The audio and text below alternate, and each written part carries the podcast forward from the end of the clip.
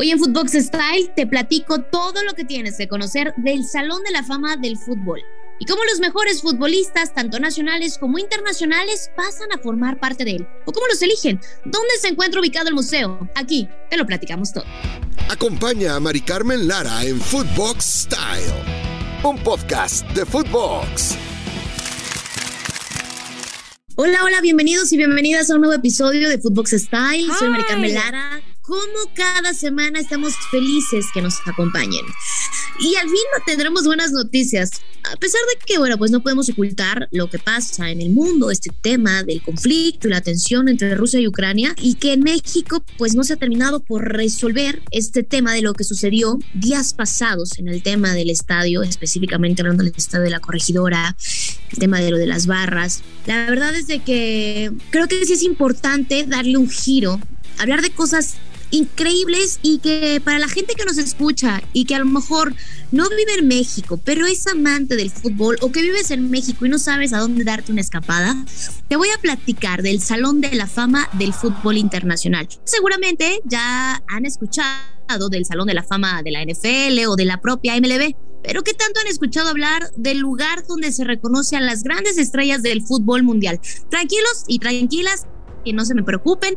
Yo aquí les voy a contar todo, desde cuándo existe, quiénes son los personajes que están registrados en este lugar. Anota eso, anota eso. Las grandes hazañas que hicieron en el pues en la cancha, pero bueno, eso lo platicaremos más adelante.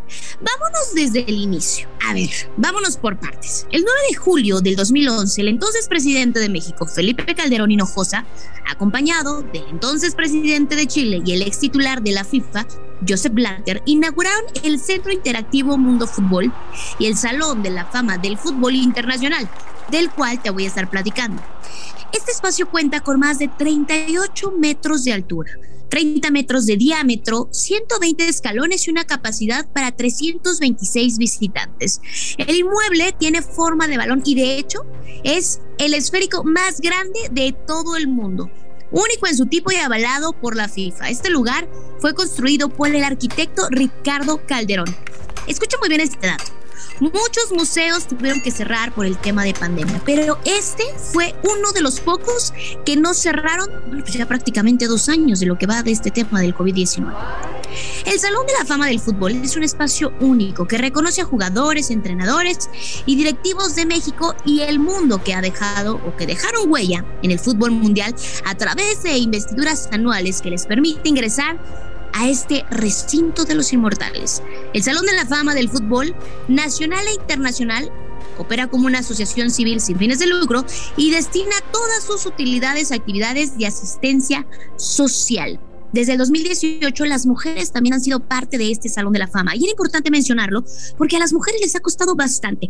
De hecho, este año Pia Saunders, estratega de la selección de Brasil, fue condecorada con estos honores y también de las futbolistas nacionales Maribel Domínguez, esta jugadora que militó en el Barcelona, que también tuvo actividad en la liga en Estados Unidos, pero sobre todo que ha hecho algo histórico con la selección sub-20 que actualmente dirige. El Salón de la Fama del Fútbol, como te mencionaba, pues el principal objetivo de este lugar es reunir a las más grandes figuras del fútbol en un mismo espacio con investiduras, como te lo decía. Pero también es un lugar en el que se busca generar confianza y credibilidad entre el público a través de un proceso de selección por la vía de votación. ¿Cómo un futbolista o una futbolista puede ser parte de esto. Bueno, te lo digo así. 105 periodistas a nivel mundial son los que votan para ver quiénes serán los que puedan ingresar a este salón. Una vez que se eligen a los candidatos, cada año se hace esta ceremonia. Este año la ceremonia fue en el mes de marzo porque por lo general todas las ediciones pasadas fueron en noviembre, pero como chocaban con este tema del mundial y querían pues no querían perder reflector porque es un evento muy importante anualmente para el mundo del fútbol internacional, lo movieron para el mes de marzo. Bueno, te decía, además intenta fomentar la preservación y documentación de la historia y los sucesos más sobresalientes del deporte, pues más popular del mundo y poder crear en los aficionados una cultura de reconocimiento a las generaciones que vienen. Este 2022, como te decía, y después de una pausa de dos años sin haber celebrado la investidura a causa de la pandemia, al fin pudimos ver inmortalizado el sueño de la décima generación en el recinto ubicado en Pachuca, México. Algunos de los nuevos miembros más destacados, por ejemplo, son los brasileños Ronaldinho y Roberto Carlos. Ambos fueron campeones del mundo en el 2002. Por cierto, Ronaldinho fue el último en recibir el galardón. Digamos que cerramos con broche de oro. A manos de pues, el capitán, el eterno capitán, el Kaiser, y me refiero al cinco veces mundialista Rafael Márquez Álvarez, quien además se llevó la noche con las palabras que le dedicó a que fuera su compañero en el Barcelona, equipo con el que la temporada 2005 y 2006 conquistaron su primera Champions League. Escuchemos lo que le dijo. Me sorprendió tu manera de, de saltar las líneas, tu capacidad de controlar el balón, tu magia para quitarte a cuanto adversario se ponía enfrente. Era lo imposible, solo posible por lo que intentabas tú. Era lo imprevisible.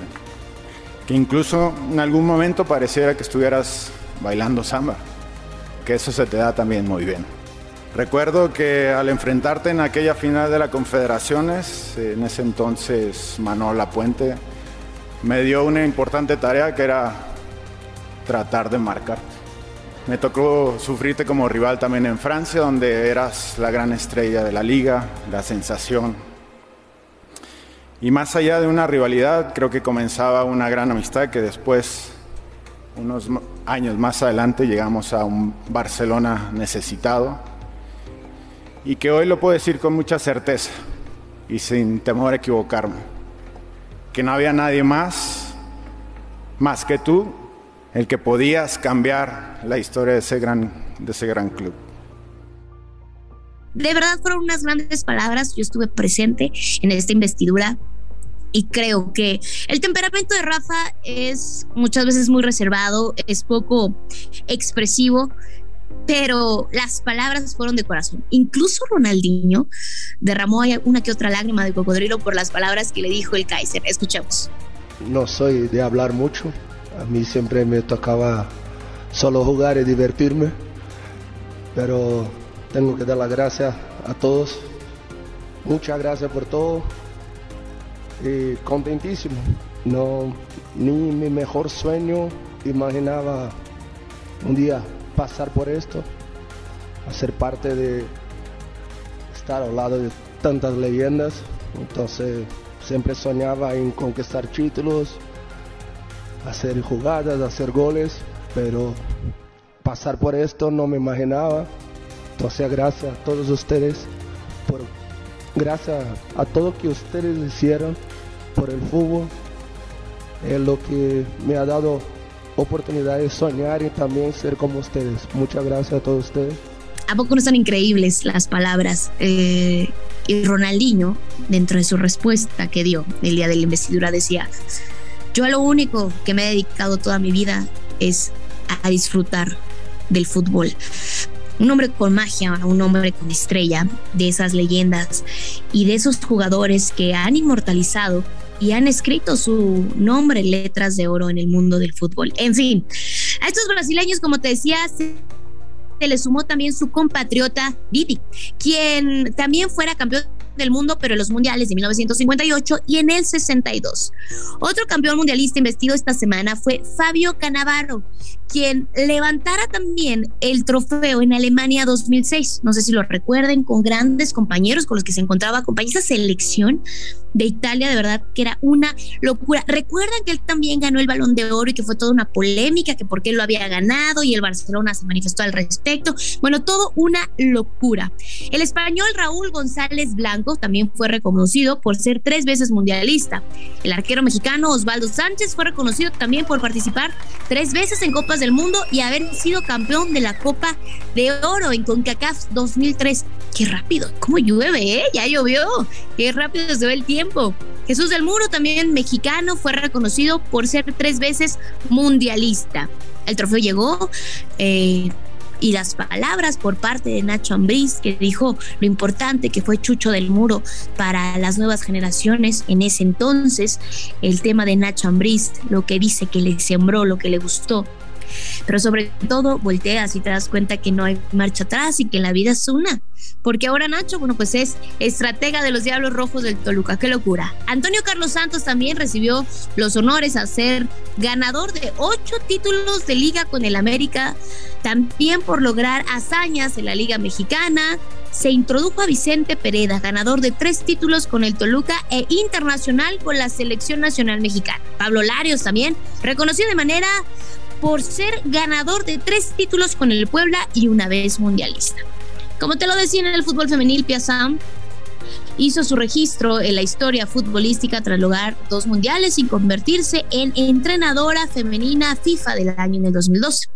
Además, el orgullo nacional y como te decía, y quien recién clasificó a la selección femenil a la Copa del Mundo Sub-20, Maribel Domínguez, pero no por los logros que les acabo de contar, sino también por haber sido dos veces mundialista y una vez olímpica. Los números de Maribel Domínguez de verdad son increíbles. Ahora que ya sabes quiénes ingresaron a la edición 2020, aunque hayan sido investidos este año, les voy a contar cuál es el proceso de selección, como les dije. Para comenzar, al Salón de la Fama del Fútbol solamente ingresan jugadores o jugadoras, entrenadores o entrenadoras y directivos y directivas. En el caso de jugadores se considera su pues su elegibilidad al cumplirse cinco años de retiro. Esto quiere decir que no pueden hacerlo una vez que siguen en activos. Los entrenadores y directivos pueden ser elegibles estando en activo. Para la mayoría se evalúan las trayectorias destacadas anteriores a los años 70. Ojo al dato, ¿eh? Cada año ingresan 12 miembros en las siguientes categorías. Cuatro miembros del fútbol internacional, tres miembros del fútbol mexicano, un decano del fútbol internacional y dos decanos del fútbol mexicano.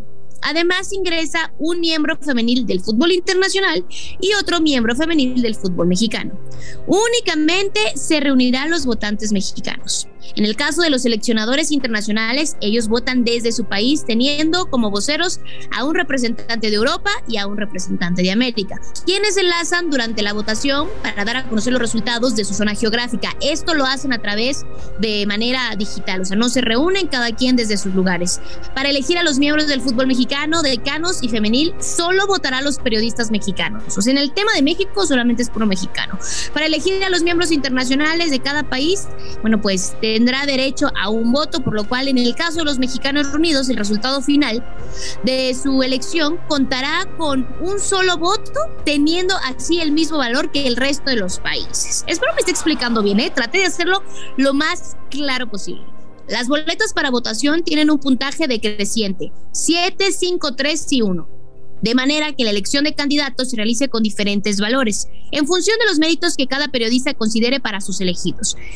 El conteo final determinará cómo nuevos miembros a ingresar al Salón de la Fama, aquellos jugadores, jugadoras, entrenadores o entrenadoras, directivos o directivas que más puntos acumulen en cada categoría.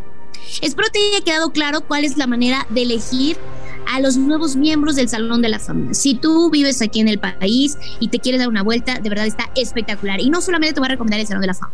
En Pachuca encontrarás, eh, bueno, en realidad en Pachuca es la tierra del pastel. Entonces podrás mm. degustar comida increíble y también disfrutar de la historia que vive en ese museo. Gracias por acompañarnos en un episodio más de Footbox Style. Recuerda que somos un podcast exclusivo de Footbox y que te esperamos en todas nuestras plataformas y redes sociales. Nos escuchamos la siguiente semana. Soy Mari Carmen Lara, te mando un fuerte abrazo. Chao, chao. Esto fue Footbox Style, podcast exclusivo de Footbox.